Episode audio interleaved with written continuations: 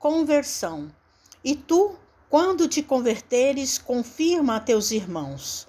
Jesus. Lucas capítulo 22, versículo 32. Não é tão fácil a conversão do homem quanto afirmam os portadores de convicções apressadas. Muitos dizem, eu creio, mas poucos podem declarar, estou transformado. As palavras do Mestre a Simão Pedro são muito simbólicas. Jesus proferiu-as na véspera do Calvário, na hora grave da última reunião com os discípulos.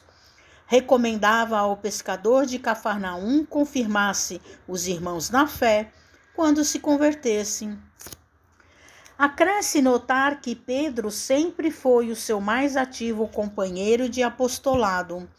O mestre preferia sempre a sua casa singela para exercer o divino ministério do amor.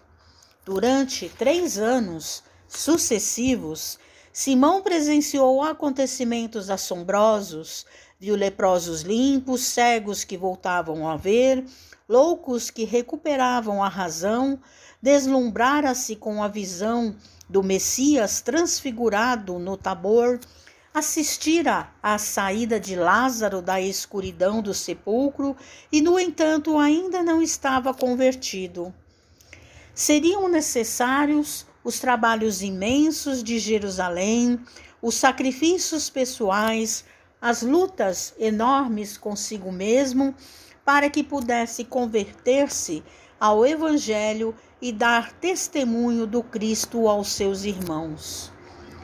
Não será por se maravilhar tua alma ante as revelações espirituais que estarás convertido e transformado para Jesus.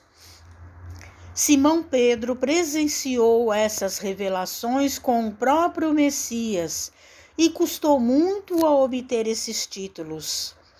Trabalhemos, portanto, por nós convertermos. Somente nessas condições estaremos habilitados para o testemunho. Mensagem de Emmanuel no livro Caminho, Verdade e Vida, Psicografia de Francisco Cândido Xavier.